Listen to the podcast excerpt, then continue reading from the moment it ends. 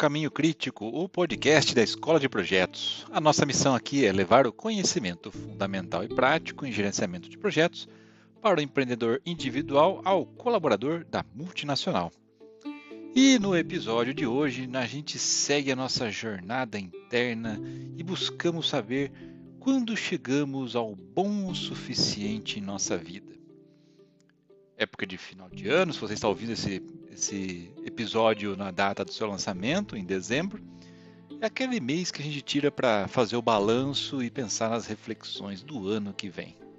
Mas antes, você sabia que agora, além do curso online para gestão de projetos, agora a Escola de Projetos tem três livros publicados? Sim. Resolvi escrever durante a pandemia e o último livro foi sobre a gestão de projetos para super-humanos. Ele completa a minha trinca de livros, que é o Gerenciamento de Projetos para Humanos, focado nas pessoas, o Lições Aprendidas, focado na transformação, e por último, Gestão de Projetos para Super-Humanos, para você que está aí já no caminho do gerenciamento de projetos e muitas vezes tem que vestir a sua capa de super-herói e salvar o projeto que está em, sua, em suas mãos. Todos esses links, todos esses livros e o curso tem links no post desse episódio, caso você queira, no formato físico e em e-book. Bom, recentemente eu tomei conhecimento de um livro cujo tema seria o contentamento do bom o suficiente. É uma, isso seria uma alegoria é, sobre um homem que de 40 anos, 40 e poucos anos mais ou menos, que está infeliz com a sua vida. Depois de uma viagem de trem mágico, né, ele aprende a definir o que significa o contentamento em nove áreas da sua vida: carreira, família, saúde, amizades, finanças, lazer, espiritualidade, doação e legado. Legado é algo que a gente gosta muito por aqui. Essa história me fez relembrar a minha própria vida, as coisas que eu fiz, né, as coisas que eu fiz bem e os muitos erros que eu cometi e que gostaria de poder voltar no tempo para contar para o meu eu mais jovem o que eu fiz e de repente não fazer. Já que essa máquina do tempo ainda não saiu do ambiente da ficção científica, vale a pena escrever essas nove áreas da nossa vida para estimular o seu pensamento sobre as coisas que você precisa para começar, parar ou continuar. Primeiro, vamos à carreira. Sua carreira não pode substituir a família, a saúde, o lazer e as amizades. O, no filme O Homem de Família, o personagem do Nicolas Cage é um banqueiro de investimentos, né, um homem de negócios difícil e que vê como seria a sua vida como um marido e pai de classe média. Ele percebe que a vida é muito mais do que os negócios.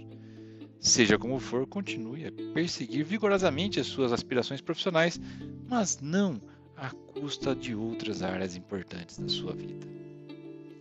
Família. Não desperdice memórias. Trabalhar tanto ao ponto de perder muitos eventos familiares, por menor que sejam, né, trará muito arrependimento e amargor no final da sua jornada. Não chegue ao ponto de olhar para trás em sua vida lamentando não estar lá para fabricar boas memórias. Saúde. Se você não decidir cuidar de si mesmo, a decisão será feita por você. Apesar de nos sentirmos superpoderosos, nós não somos o Superman. Ao menos eu não uso a cueca por cima da calça, não sei você. O burnout está aí presente para mostrar o quão frágil a nossa saúde é e como pode afetar o nosso trabalho, a nossa vida. Se você não se concentrar em cuidar da sua saúde, algo fora do seu controle vai acontecer e vai forçá-lo a agir. Amizades. Tem alguns amigos que o ajudariam às duas da manhã sem perguntar. Vale ouro ter alguns amigos próximos em que você pode confiar para ajudá-lo a resolver um problema de verdade. Ser alguém em quem seu amigo pode confiar é tão importante quanto. Então, se você tem amigo que você pode buscar às duas da manhã, tente ser também esse amigo para ser procurado no meio da madrugada. As finanças. Ninguém deve se preocupar mais com as suas finanças do que você mesmo. Colocar o seu dinheiro nas mãos de um consultor pago garantirá que o pão seja colocado na mesa dele, junto com o seu dinheiro também. Faça o máximo que puder por conta própria, mas né, lembrando que sempre é bom ter um auxílio financeiro, um, um consultor, caso você não tenha esse conhecimento, óbvio. Lazer. Equilibrar trabalho, vida pessoal, significa desacelerar e não acelerar. Eu conheço muitas pessoas que trabalham mais de 60 horas durante a semana apenas para acumular atividades de vida no fim de semana.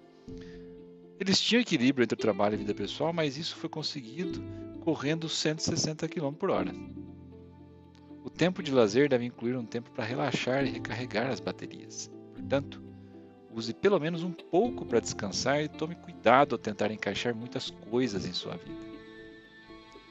Espiritualidade. Fale sobre suas crenças, sejam quais forem as suas crenças espirituais.